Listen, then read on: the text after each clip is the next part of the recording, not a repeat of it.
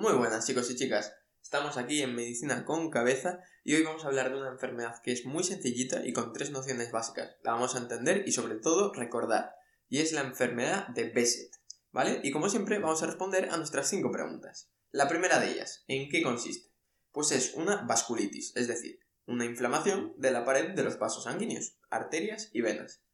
¿Y cuál es la característica de este tipo de vasculitis? Pues que puede afectar tanto a pequeño vaso como a gran vaso. Entonces ya sabemos bastante, la enfermedad de Besset es una vasculitis, se inflama la pared de los vasos. Perfecto. Suele aparecer en edades medias de la vida y ¿qué pasa? Que vasos sanguíneos los tienes en todos los órganos y en todos los tejidos. Por lo tanto, se van a dañar prácticamente todos los órganos y todos los tejidos. Ojos, piel, boca, etc. ¿Vale? Entonces, primera pregunta, ¿en qué consiste? Es una vasculitis. ¿Vale? Segunda pregunta, ¿Cuál es la causa? Pues me encantaría deciros que hay una causa concreta, porque entonces sería mucho más fácil de entender y mucho más fácil luego el tratamiento. Pero en este caso no se sabe.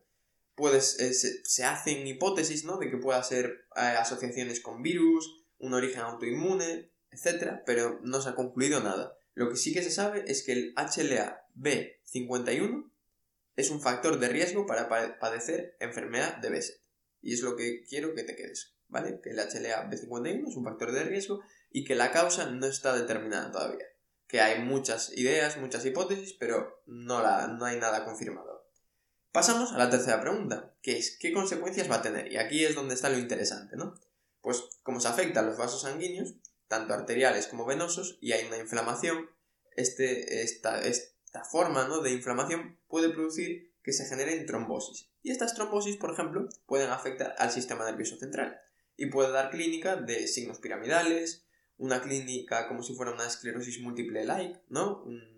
como si fuera una, esta enfermedad desmielinizante, una meningitis aséptica. Entonces, no quiero que te quedes con todos los ejemplos que acabo de darte, sino que, oye, la enfermedad de Besset puede dar clínica neurológica.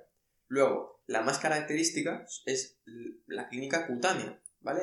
La clínica en la piel y las mucosas.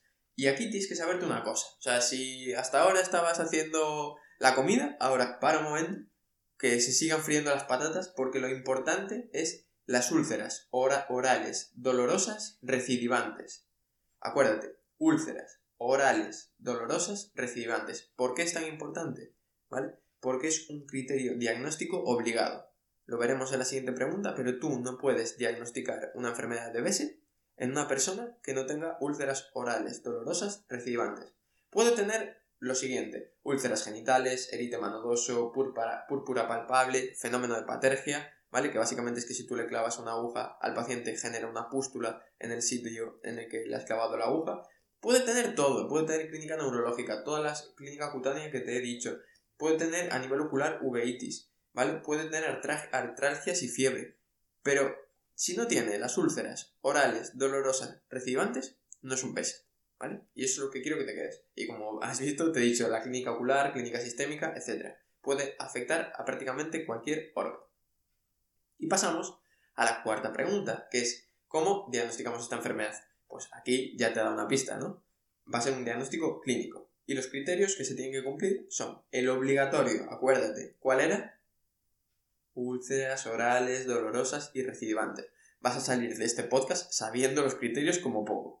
Y luego los otros criterios, que serían las úlceras genitales, lesiones oculares, fenómeno de patergia, otro tipo de lesiones cutáneas como el eritema nodoso, y a nivel analítico pues habrá parámetros de inflamación como la elevación de la proteína C reactiva, leucocitosis, la velocidad de sedimentación globular va a estar aumentada, pero bueno, quiero que te quedes con que es un diagnóstico clínico y sobre todo con las úlceras orales dolorosas y recibantes. Por favor, no me pegues, pero cuantas más veces te lo repita, antes te va a quedar.